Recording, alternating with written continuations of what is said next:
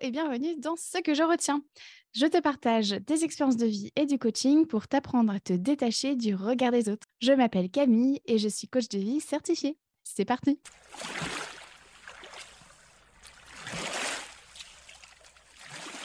Aujourd'hui, dans ce 47e épisode, je te partage ce que je retiens de mes peurs, de mes angoisses et de ma culpabilité quand ma santé mentale ne me permet pas de tenir mes engagements sociaux.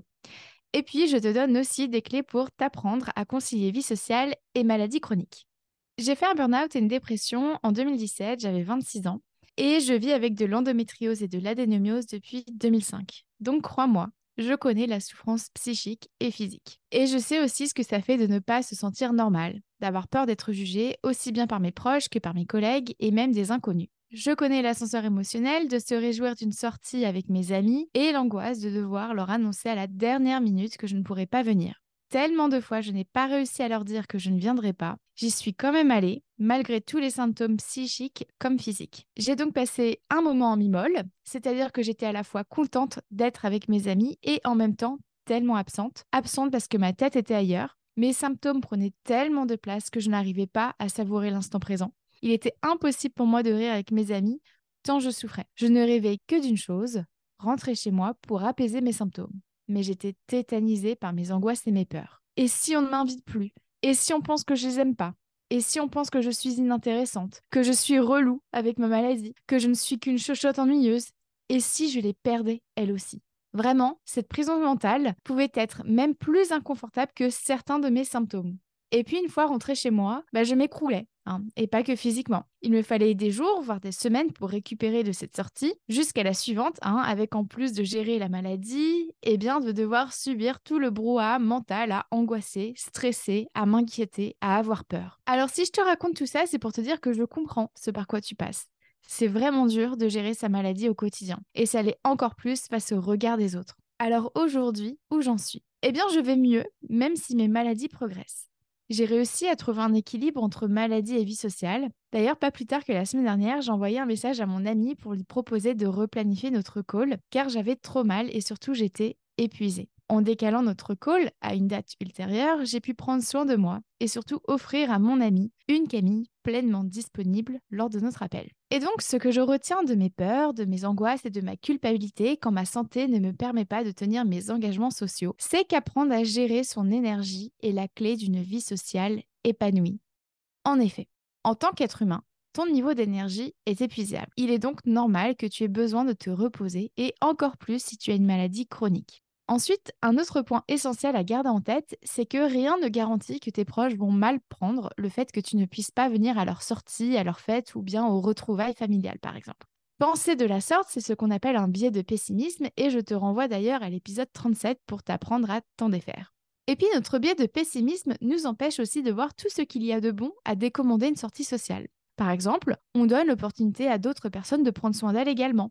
On participe à créer une relation de confiance mutuelle on se donne les moyens de s'éviter l'aggravation de certains symptômes, etc. Et en plus du biais de pessimisme, on fait aussi tout un tas d'autres erreurs de pensée, comme par exemple croire que nos proches ne comprendraient pas notre situation, croire qu'on n'est pas normal, croire que l'on n'est pas capable de dire la vérité à nos proches, croire qu'on va créer un conflit ou une dispute en étant honnête, croire qu'on va déranger l'autre. Le truc, c'est que la plupart du temps, notre entourage nous aime et nous veut du bien. Trop souvent, on se met inutilement sur la défensive face à nos proches. Alors, bien entendu que tes proches comprendront que tu ne puisses pas venir au brunch dimanche. Bien entendu que ton entourage comprendra que tu n'arrives pas à porter ton neveu dans tes bras ou que tu rentres plutôt de la balade familiale. En revanche, si certaines personnes de ton entourage ne le comprennent pas, alors il serait peut-être intéressant de te questionner sur l'intérêt de les garder dans ton cercle social. Dans l'épisode 45, je te parlais justement de savoir s'entourer de personnes qui nous acceptent que nous sommes. Enfin, ce à quoi on résiste persiste. En d'autres termes, moins tu écoutes ton corps et ses symptômes, plus ces symptômes vont persister et prendre de la place. En apprenant à prendre soin de toi au début de l'apparition d'un symptôme physique ou mental, tu te donnes l'opportunité de récupérer plus rapidement. Et donc pour conclure cette partie de discussion, je voulais te dire qu'avoir une maladie n'est pas une tare. Oui, c'est lourd à porter, mais tu as le droit, la possibilité et la capacité de t'alléger de poids inutiles. Alors profites-en. Déleste-toi de l'inquiétude de ne pas être comprise par tes proches, de la peur d'être moins aimé en annulant une sortie. Libère-toi de ces pensées parasites qui te tirent vers le bas. Et donc, si toi aussi tu souhaites apprendre à concilier vie sociale et maladie chronique, voici ce que je te propose. Tout d'abord, imagine-toi que tu as 15 points d'énergie par jour. Comment les dépenses-tu? Combien de points souhaites-tu attribuer à l'entretien de la maison, à ta famille, à ton travail? En fait, T'organiser en fonction de tes points d'énergie te permettra de te concentrer sur l'essentiel. Par exemple, si tu souhaites faire une balade en famille samedi matin, où peux-tu économiser ton énergie dans la semaine? Ensuite, tu peux aussi te demander qu'est-ce que je veux faire? Qu'est-ce que je peux faire? Qu'est-ce que mon corps me permet de faire aujourd'hui? Et qu'est-ce que je peux déléguer? Comme ça, tu seras capable de trouver un compromis juste et équilibré entre ce que ta santé te permet de faire et ce dont tu as besoin pour être épanouie et heureuse. Je t'invite aussi à expliquer clairement à ton entourage ce que tu traverses. Grâce à cette clarté, tu recevras plus d'amour et de soutien avant, pendant et après l'événement social, que ce soit un repas, une balade, une sortie, etc. Par exemple, en ce moment, je suis très fatiguée, mais j'ai aussi envie de passer un bon moment ensemble. Donc il est probable que je rentre plutôt de la balade, mais au moins on aura passé du temps ensemble. Ou bien, en ce moment, ce n'est pas trop la grande forme. Ça te va si on s'appelle plutôt qu'on se voit? J'ai très envie de te parler, mais je me sens pas d'aller dehors.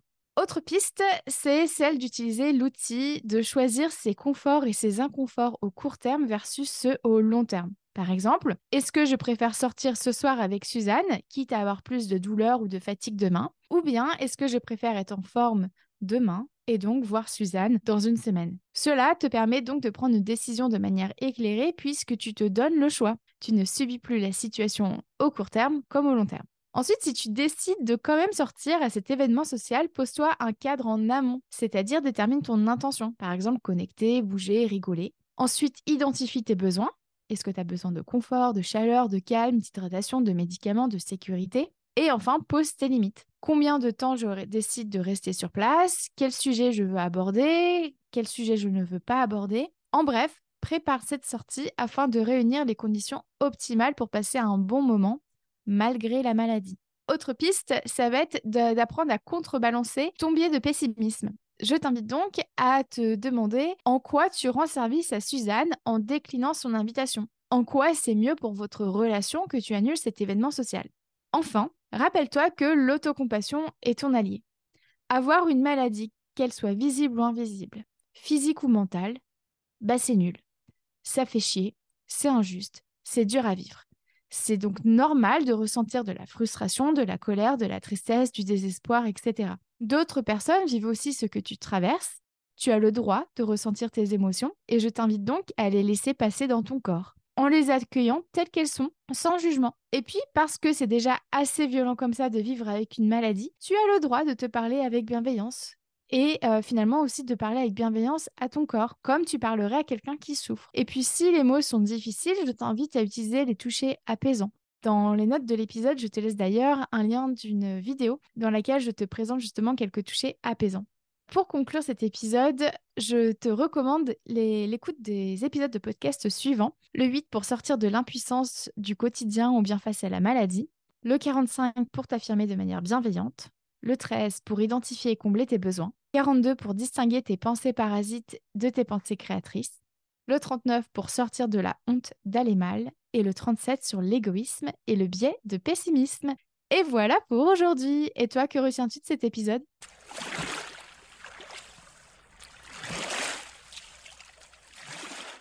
Merci à toi d'avoir écouté cet épisode jusqu'au bout. Si tu souhaites en savoir plus sur mon travail, rejoins-moi sur Instagram sur la page La Coach Camille ainsi que sur mon site internet www.lacoachcamille.com. Prends soin de toi.